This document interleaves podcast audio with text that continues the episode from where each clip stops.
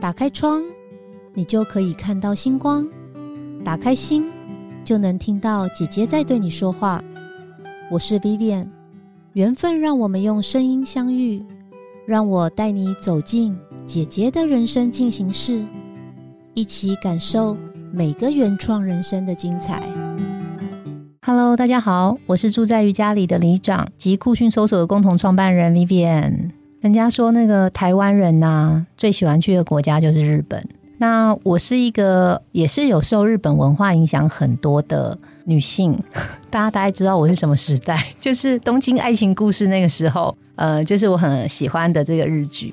所以我们那个时代啊，就是因为日剧影响的关系，就非常喜欢去日本旅行，非常喜欢吃日本料理，甚至呢会很多人学日文，不管是在大学里面，或者是找一对一的家教。今天呢，我邀请来到的这个特别来宾呢，哇，他也是斜杠斜很多。他其实一开始的时候是一位布洛克，也是一位作家。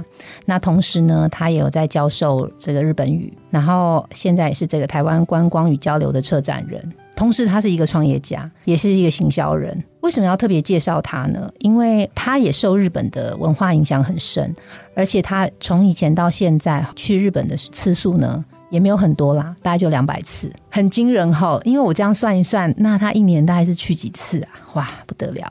好，那我们一起来欢迎今天的特别来宾——台湾布洛克协会的理事长石松涵，以及知名的布洛克九雄。嗨，主持人好，各位听众朋友，大家好，我是九雄。Hello，九雄，我刚刚好正式介绍你是台湾布洛克协会的理事长，你可不可以先解释一下这是一个什么样的协会？好，那其实就是因为我做布洛克已经有十七年的时间，那其实我们一直都是会觉得布洛克是一个很弱势的族群，因为为什么？很弱势呢，就是其实大家并不一定真的理解这个职业，嗯，然后但是新闻就蛮很常 黑我们嘛，就是常讲说什么这个骗钱呐，还是说什么诈骗，还是说又是白吃白喝啊，所以其实我觉得布洛克的地位应该要做提升，所以我们就是呃几个好朋友一起呢，就是想说要组一个协会，那就是希望能够增进社会对于布洛克的理解，那另外一点也是希望说布洛克对于自己的生涯规划，或是说对自己的事业结构是更能够很。清楚的掌握，不会是很像浮云一样，天天飘来飘去这样子。所以现在这个协会有多少人啦？现在就是诶，我不太确定会员数，不好意思，刚刚蕊稿没有蕊到，有有一些潜水的哈，不过大概应该是五六十的那个，那也蛮多的，对对。这样，但是其实我们认识的部落客是非常的多，因为我是算资深嘛。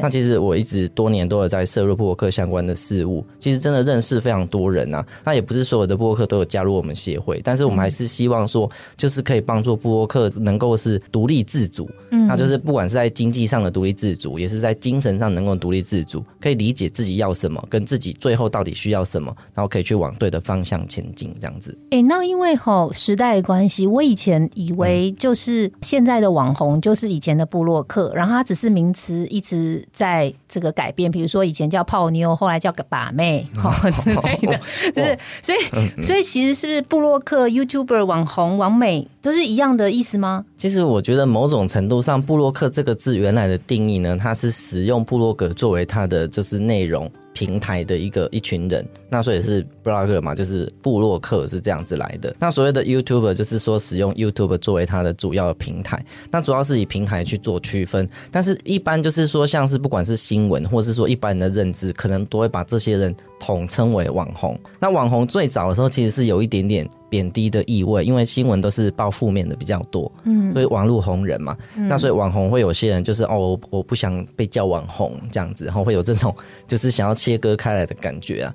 那那其实我认为，其实这些的称呼其实并没有那么大的不同，那真的只是说看你是使用文字还是使用图文，还是使用影片作为你就是宣传你自我理念的一个媒介。那我们布洛克协会主要还是以图文为主。哦，所以，我我们会认为布洛克是针对于图文作为他的产出素材好的内容的这样子的人。所以，如果他是一位 YouTuber，他的工具是使用影片分享的话，就这个协会会欢迎他吗？我们也是很欢迎他的。哦，其实我们只是说叫做布洛克协会啊。那其实布洛克这个协会这个名词的好处是说，像我常常做日本的案子，嗯，他们对于布洛克是已经有大概十年的认知，所以他会觉得是说哦，布洛克是加分的。那所以我今天是 YouTube，当然他们也可能也听得懂啦。可是我一直说，如果用网红这个名词的话，他们可能会觉得这是他们更难理解的概念。所以我们使用布洛克这个名字，是某种程度上是在社会认知上是稍微比较被大家可以接受的，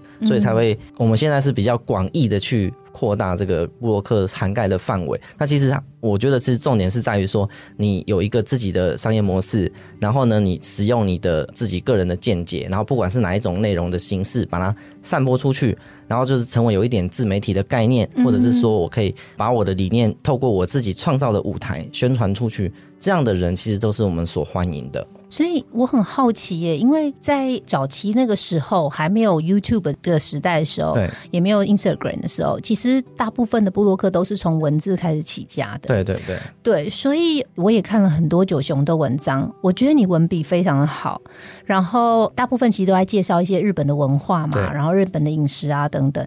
你当时是什么样的起心动念让你想做这件事啊？你是说把它记录下来这件事？把它记录下来，然后嗯，后来变得就是可以往商业化的方向前进。那我可以简单说明一下，其实商业化这件事情并不是我们预料中的事情，因为一开始真的就是那时候很流行，然后无名小站大家开一个站之后就开始诶写流水账、写日记。那只是说写日记就是很无聊嘛，就不想把那么私密的事情写出来，所以就想要挑一个主题来写。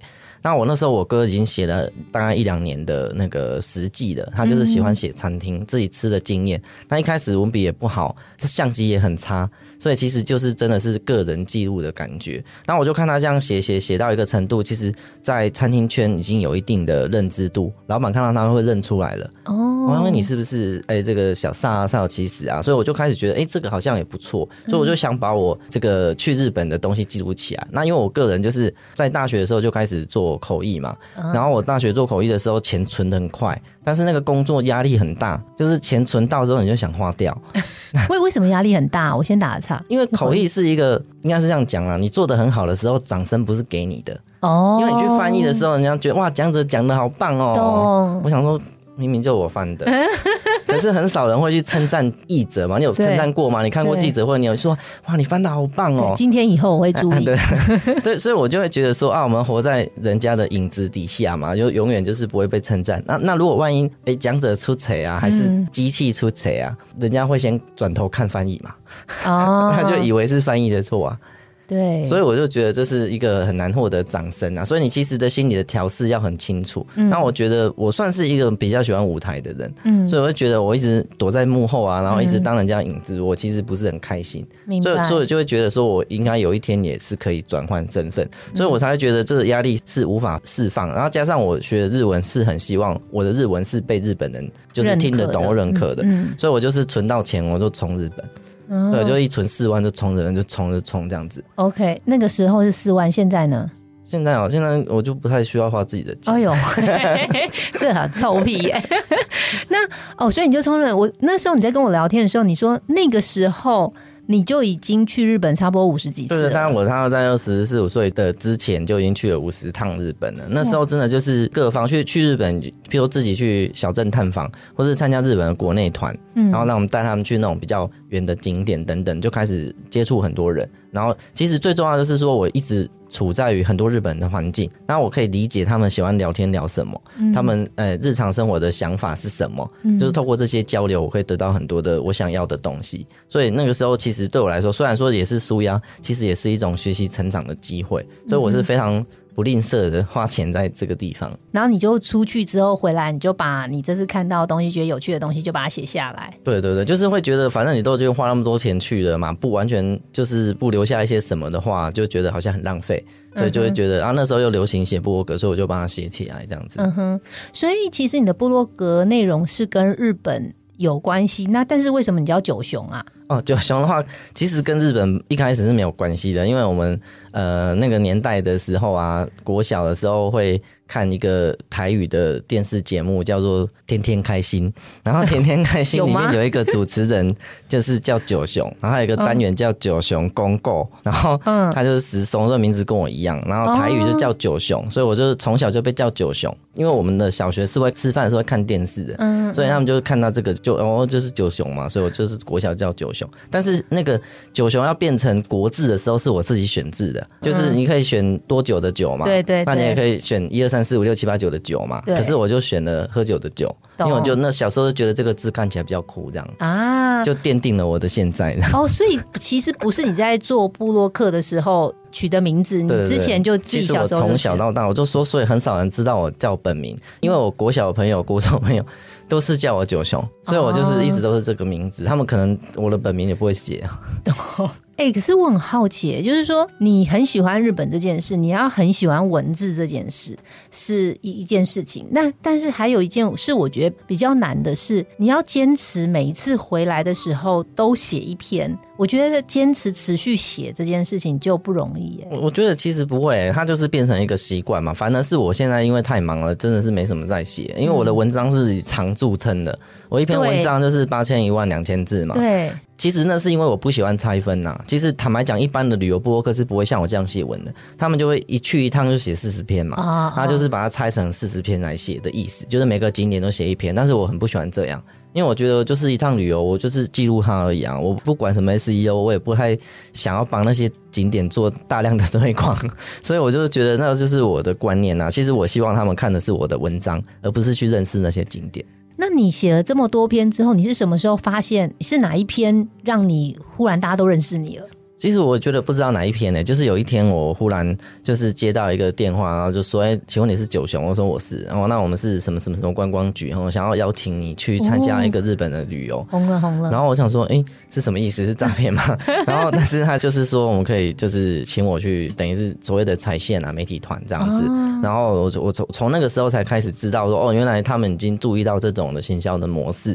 对啊，其实我们本来也是不知道啦，然后就开始接嘛。然后我算是。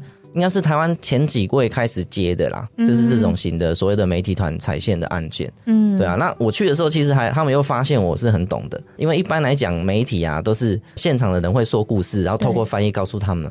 结果他们在讲，他们还没讲之前，我就都知道了。嗯，然后发现还有一些东西是我通常都可以补充，或甚至翻译翻不出来的时候，都是我跳出来救火的。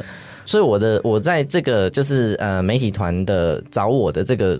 部分上是大家都很愿意的啦。我发现你口语表达能力很强。那你后来怎么没想说转成做 YouTuber 呢？因为就是我们前面做的太多了，就是十七年这个岁月太长了，就是对内容已经没有那么大的兴趣了。而且就是因为我现在商业做的比较多，又多重创业嘛，嗯，所以我就觉得说内容不一定是我的主力啊。对，那那可是当然，如果说真的啊，我现场讲话绝对比我文字还要好，对，而且方便很多。对啊，但是其实我是很爱上台人家演讲，我演讲真的是如果以播客来讲，我真的是前面多的，因为我光是。是一个自驾的讲座，我人生就讲过五十场以上，就是一个主题，我就可以讲那么多。嗯，那讲这自助旅行啊，或者是讲说旅游的意义啊，这些我都讲过十场以上。那我那时候出书全台巡回也是做二十场，所以其实我是很爱演讲的啦。那写文字其实对我来说，其实反而真的是会花比较多时间，因为我希望文章是一个可以。从头看到尾，像看故事的内容，而不是说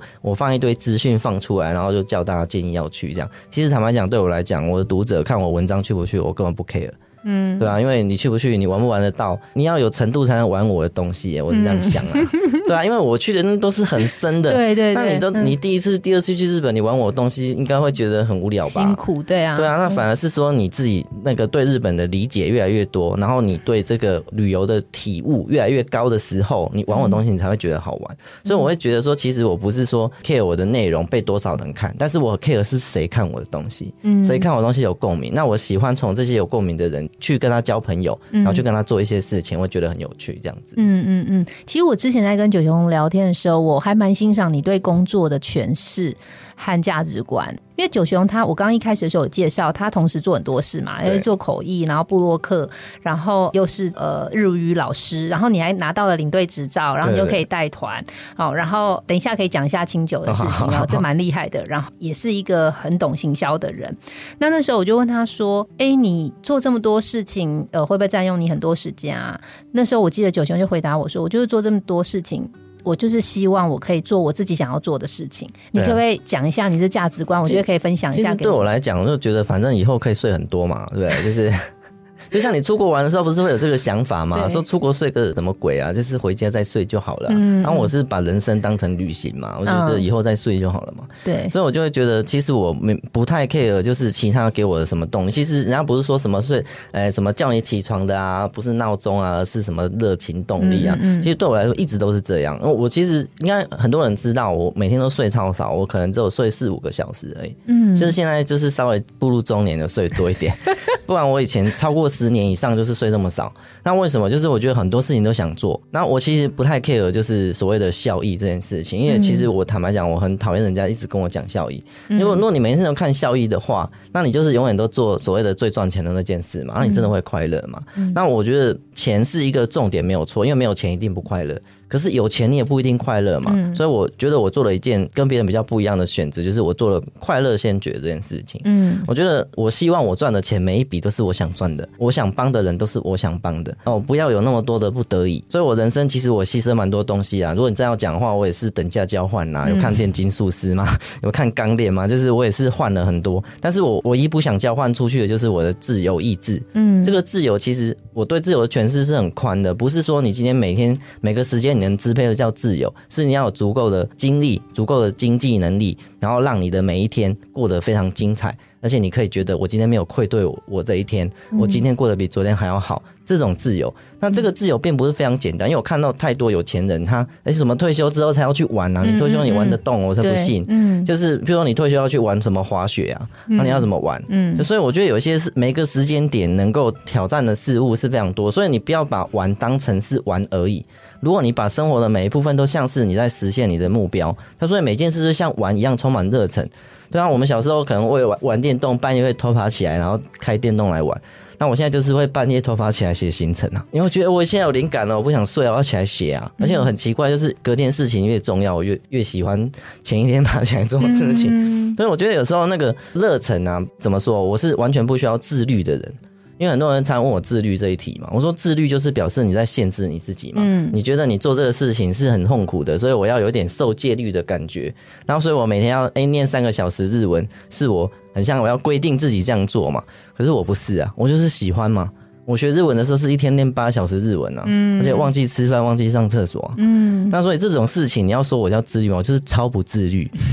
只是说我今天把我想要做的事情，不是玩乐，或是说玩乐兼学习成长，或是玩乐兼学习成长兼创业，我把它变成我的生活中重要的养分。那我觉得这个其实我某种程度我不知道是我怎么催眠我自己变这样，还是我我什么跟别人不一样的地方，但是我其实是不需要刹车的人。嗯对啊，我就是一直这样冲，一直这样冲。那我唯一不换愿意换掉的就是我的心灵的自由。我觉得，因为做不喜欢做的事情，人就很容易萎靡嘛，那人就会很容易被负能量沾满这样子啊。所以我就是不想要，我就是希望我每一天都很快乐。我去认识喜欢的人，我教日文的时候也是啊，我的学生都是我喜欢的人。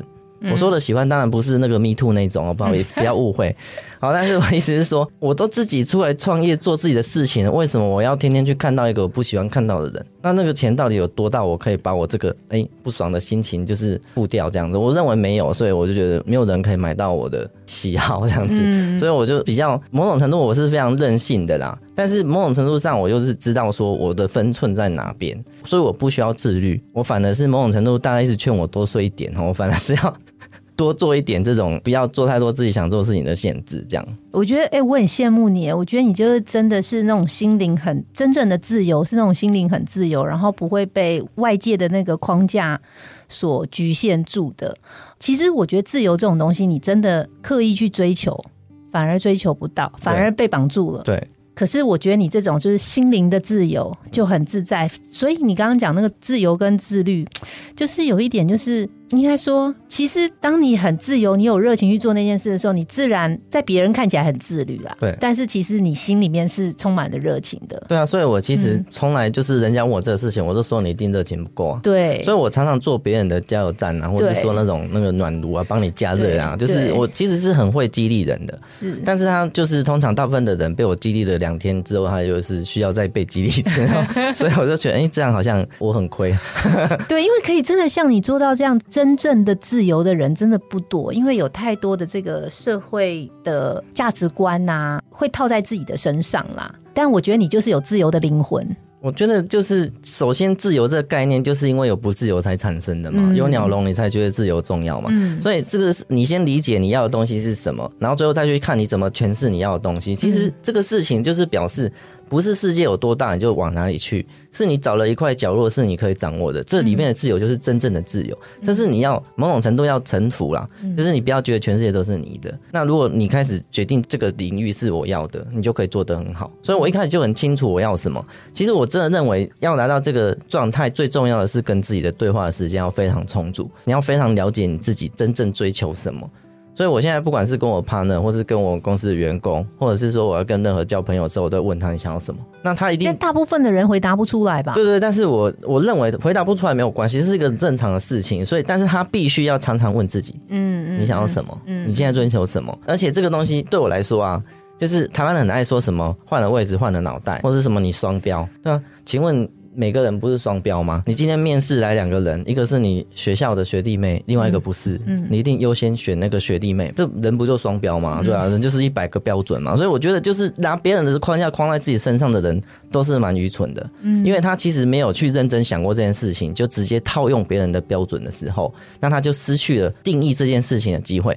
那我认为再讲下去会不会太哲学哦？但是，但是我觉得是说，我们真正应该要追求的是说，你自己定义的框架，你自己定义的自由，只要这个自由是没有影响到别人的，不需要去挑战太多事情的，就值得你去追寻，值得你去发展。所以对我来说，我很清楚知道我要的东西，我的框架在哪里。在我框架知道的前提之下，我就等于没有框架嘛。哎、那我很好奇，像你这么自由灵魂的人，也从过去到现在遇到最大的挫折是什么？你觉得在你的人生里面有烙印下某些事情的？如果如果你真的要讲的话啦，就是对我来说，所有挫折都是养分。其实我没有真正觉得我很挫折过。嗯如果真要讲，就是在我还不理解我自己的时候，会遇到很多挫折。嗯但是开始我了解我自己，我我为什么说我不了解我自己的时候，譬如说我小学的时候，哎、国中的时候，学校不是要上什么历史、地理啊、物理、化学、生物嘛？那我就去问老师说，为什么我要上这个？老师就觉得你这个小孩很奇怪，就是学校规定要上这个啊。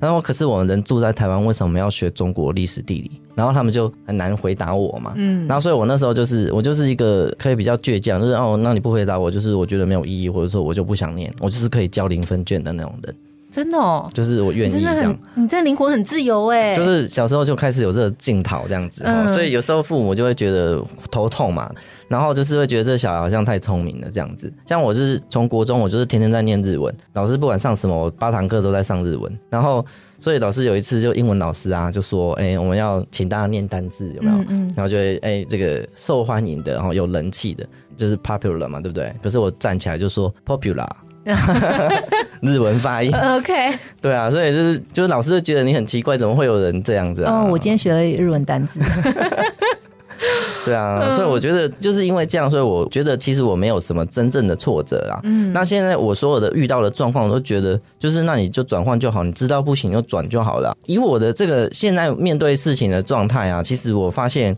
我对我自己的不满意都是来自于我的要求太高，嗯我对我自己的要求太高，嗯所以我就不会很满意。像昨天就是有一个单位也是要采访我，然后他要介绍我在一个团体之中，他就访问了我一下，然后他讲完之后讲一遍给我听，然后问我说：“哎、你有没有觉得这样很厉害？”我说：“没有啊，很正常。” 然后他就说：“哎、那是我讲的不够好吗？”不是不是，是我觉得你我因为都是我成功过的事情，我都觉得一点都不厉害。那你觉得，因为其实现在还是很多人想要成为一个文字工作者啦，是一一本是现在图片跟影片很受欢迎，但是我觉得还是很多，比如说网络作家或者是布洛克，还是喜欢用文字来表达哈。觉得身为一个资深的布洛克，是是是。你会给想要再往文字工作者的人有什么样的提醒？应该是这样讲哦。其实内容的形式，嗯然后跟你创作的方法，就是触及到不同的人，对，然后而且触及到这个不同的人到底对你有什么意义，嗯你要先很清楚这件事情。那当然说，现在年轻人喜欢看短影片，而且是那种无厘头，甚至是没有起承转合的，那你就会触及到这堆人。那你真的希望这些人关注你吗？那你就获得了人气又如何？但是当然要像我看这么开不容易，因为他如果是真的在追求流量的那个阶段的时候，嗯，所以我觉得到一个基础流量之前，通常我们的讲 follow 在一万零到一万的这段时间，其实你没有什么好挑的，你就是反正有人关注你就很好了，就是对，尽量关注我这样子求关注，这样没有关系。可是你到了一个定位，你觉得自己有一个山头的时候，这时候你就要很非常清楚的想你要什么。所以我从以前到现在都知道，我要的我根本不是很 care 我的读者有没有认真。就是有没有读完它？因为大部分的人一定读不完的嘛，八千一万字怎么可能会有人天天想读？嗯，这些人反而有读完都觉得哦好厉害哦，或是你好奇怪，你好闲。我有读完一篇，但是为什么？就是因为他想了解我，或是他被我的文字的世界吸引，他才会去看完嘛。那这个人跟我的连结就会变高，所以以后如果他跟我见面，或是我们有机会聊到天，他认同我的机会会更高嘛。所以我宁愿去创造这样子跟我同质性高的受众。而不是说所有人都看我一眼就好了，嗯，我根本觉得没有差，但是我还是会网络上说做一些会吵架的、会引战的内容，还是什么去吸引一点这个，因为脸书都是很需要触及的嘛，所以还是会偶尔做了。但是我其实最重要自己的受众还是希望他是有办法阅读完的。所以对于如果现在新人想要去操作这件事情，你要很清楚你到底要什么，你希望谁看你的文章。那而且这些你写完一篇文章之后，这些你希望看的人到底有没有来看？你怎么验证他？那你有没有很积极啊？譬如说你有没有推文给他看啊？哎，这篇很适合你，你要不要看一下？你有没有做到这个地步啊？如果都没有的话，那你有什么好讲的？就是你只是坐在那里等着它发酵嘛？那我认为不是每个人看的文章就代表你很厉害，而是说这个看完之后他会不会记得其中一句话，会不会来跟你讨论文章的内容，或者他的问题会不会来问你？你是不是可以获得真正的信任？其实我认为这是一个超级困难的事情啊！你进一百个人就了不起了啦。对，那可所以我们后面那个都是装饰哈，那几万都是装饰，那一百个才是最重要的。但是你没有那几万，你是找不到一百个的。所以其实我认为它是一个有点像是快速筛选的机制啦，然后去选出跟你很契合的对象，那你去办付费的活动，然后这些人如果真的会愿意付钱来，而且来的时候是很真诚在跟你交流的，这些人就是真的你要换来，你要留起来，变成你的真正的核心人。那这些人是真正可能支持你的梦想实现的人，至少我是这样做到的。因为我说我有在带团嘛，我的团的对象就是，哎，我现在团进入内销啊，我很少告诉别人我在我要出团，因为我只要问这些人就满了。那那为什么他们愿意跟我去？他当然也不见得是完全因为我的行程。因为很多时候我在问他们的时候都还没有行程，嗯，也还没有价格，但是我就问他们要不要去，因为我想去，然后我想要告诉你们这些事情，那他们就会觉得，哎，跟着我一定可以得到东西嘛。所以我认为其实是你确定你要什么，然后你去去想出这些受众他们需要什么。那有时候他们需要的东西以前是图文，那也许现在需要的东西根本就不是，搞不好就是一个产品，搞不好就是完全没有关系。你的一句话，或是你每个月跟他有互动，搞不好他这样就满足了，这样也没有关系哦。其实我认为那只是阐述你的方法，跟你找到舞台方式。当你真正找到舞台，就你找到你的商业模式的时候，你也不一定要像以前这样日更浓这样子每天写文章，嗯，对啊。但是在前期是必要的，因为你还没有定型之前，你只能用多产出跟多互动去塑造你自己的你想要的样子，跟你想要的你的读者的样子，这是非常重要的啦。你不做这件事情，我都不认为你是一个真正有在经营自己的品牌的人。那很多人是他听完就觉得好麻烦哦。为什么要这样？而不是写文章就好了吗？对啊，你也可以这样想，没问题。但是自古以来，就是那些写文章的人是不会跟你有任何关联的嘛？对啊，因为你你可能看那个金庸小说，你也是这样啊，他是写文章的人啊。对啊，可是我们现在希望的不是这样嘛？我希望我跟我读者有很好的互动，而且他可能跟我的现在想要实现的事情，跟我的商业是有一点关联的话，那我们其实应该要创造很多触角，是可以跟我的。这些所谓的主要受众去做互动的，嗯，对啊，哎，我觉得你刚刚讲的很好，哎，就是其实我觉得从一个当然可能一开始在做布洛克或是 YouTube 不管啦，就是说那个初心，一直到他最后可以有一个商业模式，然后呃，你有一群这个追随者，就是这些商业模式是因为这些追随者可以成功，这也是你成为这个布洛克协会理事长其实想要推动的一件事，对不对？对，我应该是说哈，其实我认为啊，如果你今天已经是一个接案狂人，然后你就已经设定好了很多的 template，就是很多样板，然后我接这个案啊，我就照板套啊，我就这样子哦。那我真的觉得你可以赶快不要做了，因为你只是在进行一个很无聊的生意而已啊。那我认为，其实我会觉得啦，这种你只是在做一个好像在应付工作的人呐，一定会被淘汰，因为我们需要布洛克的以前可能是资讯。我希望很多人提供我最新的、最棒的资讯。可是现在 AI 啊，还是各种媒体已经非常多了。这所以你真正能够提供的是你独到的观点，跟就是真正会让人家想要。企而行，这个这个是我们目前还赢 AI 的哦，因为 AI 激励你，你真的看了 AI 的写的文章，就哇好棒！我今天要开始学日文，有这种人吗？应该 AI 目前还没办法。可是我认为，就是如果你有办法激励你的这个受众做这件事情，那你应该是要往这个方向去前进才对。所以我会认为这才是最重要布洛克存在的价值。不然为什么需要布洛克？我们就有媒体就好了。你就认为自己就是媒体的话，那如果你没有观点，你没有影响力，你不敢选边站，你不敢去倡议一些事情，请问你到底要写这个到底要干嘛？所以我就会觉得是说，这个才是最重要。那至于为什么要商业模式，是因为我们做每件事情都要呼吸，都要钱，对不对？就是那你相机要不要钱？你写文章的时间要不要单位时薪？所以为了要去创造。这两件事情，就是你要先了解你的内容，或是你做这些事情是对社会造成帮助的，或是对这群人造成帮助的，所以他们花钱来就是支持你做这件事情。我觉得这天经地义，非常合理。那但是你要先创造这个可能性。如果这个价值没有产生，那你在那边一直说我这篇值多少钱，到底是写在哪里啊？嗯，那我就觉得不懂这件事情。那如果你是帮助别人的生意赚钱，这样也可以。可是你到头要回来想说，那你到底有没有赚到你要的东西？嗯，所以最后回过头来，你就是要开发自己的商品，不管它是实际的商品，或者是一个所谓的虚构的服务，或者是一个知识性的所谓 podcast 内容啊，还是电子报等等都可以。但是你就是用这些东西去创造自己的商品，然后利用这个商品去跟。这个群众互动，然后让让他们去消费，让他们去支持你，然后你去获得更多的创作的机会。其实我认为这是一个好的循环。那如果不是这样的话，我就觉得是一个，那你都你的心态都已经变成就像老司机一样啊啊！你要公开被冲杀，我被你卡死啦！你连业主的话都不听了。请问那你在做这个有什么意思？像我常常接触那个领队导游啊，那时候老导游就这样啊，就是啊，你这个行程外边垮，我我我闯龟霸团呐，那在外面垮了灾，可是真的吗？你真的知道吗？客人的年龄层不一样。客人想要理解的，譬如说大家都要去玩迪士尼，每个人想玩的都一样嘛？那里面都是五岁以下的，那请问迪士尼要玩什么？那就看烟火啊，看热闹就好了。可是如果他是那个喜欢做那些那个游乐设施的，那他就是要排队要玩那些东西啊。所以每个人玩法就不一样了。你没有去注意这个事情，都觉得你很厉害，你很懂。那我认为这就是很多的这种所谓的网红的通病啊！我会觉得这个是一个，我不是说我现在就要去跟他做对他做什么制裁，只是说他有一天会被市场淘汰。嗯，我相信是这样子的，所以我才觉得比如说，不管你是新人还是现在在努力的路上的人，就是你在中途一定要真的仔细想想，你到底想要跟谁交朋友。因为布洛克或是说有一个布洛格是一个很容易交到朋友的。我朋友真的很厉害，我我一个日本的朋友跟我讲说。你想要日本认识谁？我大概透过一个人就可以介绍给你认识。那我觉得就是，虽然不不论他这个真伪啦，但是说真的，透过他，我真的认识很多很厉害的人。这些人不一定有让我赚钱，可是让我的眼界开了很多，也让我成长。而且我真的实际上跟这些人约出来互动，他们是约得出来的。然后在跟他们互动的路上，我就觉得，哎，我其实还很多可以学习的地方。如果你不是这样子的，对于成功或是对于往前进非常饥渴的状态的话，那你就觉得你很够了，你都是满杯。我认为你很可悲啦，你你还是赶快不要做了，赶快去想办法，就是做一个可以安心养老的工作，因为布洛克很辛苦。你现在。像我四十岁哦，我可以做到几岁退休我都不知道，但是我可能会要存到我老死需要的钱嘛。我可能做二十年要存四十年的钱呢，我又没有那个就是劳退基金什么挖沟给我，所以我如果不这样想，我怎么可能会快乐？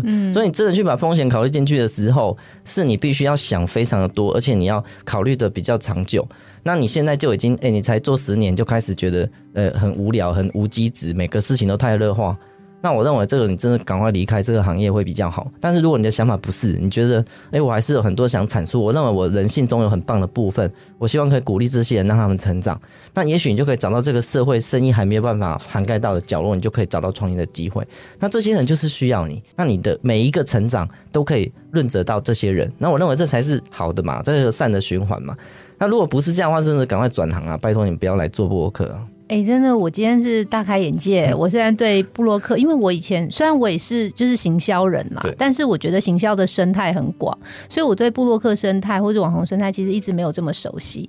不过今天听你这样讲之后，我发现。这个水也很深，所以在布洛克协会里面，其实是更有团队的力量，以及你们会一起支持，就是这个布洛克的应该说产业啦。对。但是节目的最后，其实我想要请教九雄哦，就是我知道你现在开始，不但你之前是旅游啊、布洛克啊，然后口译呀，然后老师，你现在开始涉入真的跟你的名字有关系，就是酒的行业。对对对，对，你在呃日本就有代理一些非常非常特别的清酒。对，要不要在节目的最后？因为我想有很多的姐姐或者是听众朋友 对清酒一定也很有兴趣。其实我觉得我把我自己定义成就是没有框架的人，或是说我在每个行业我都希望能够创造新的可能性。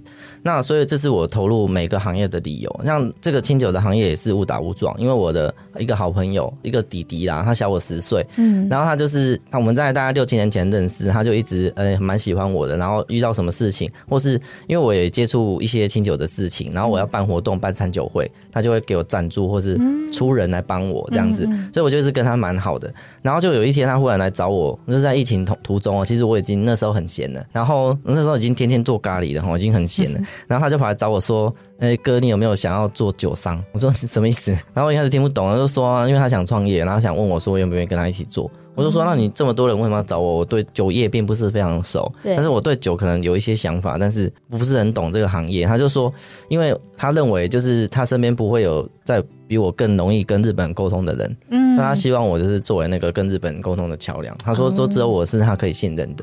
我就说我很感谢他信任我嘛，就说那我就帮你创业，就是做前期的就好了，就是我我不一定要。”做顾问嘛，我不用进入嘛，他就说不行，他就说他一定要找我做。他如果他说如果我不做，他就不想做了。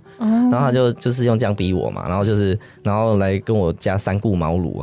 我们已经我们家附近的咖啡店都喝过了，然后就是最后我们已经不喝咖啡，用走路，说 不然我们来公园散步哈。他就来一直找我，然后后来我就比较有点感动了，说好，不然我们就先来试看看好了。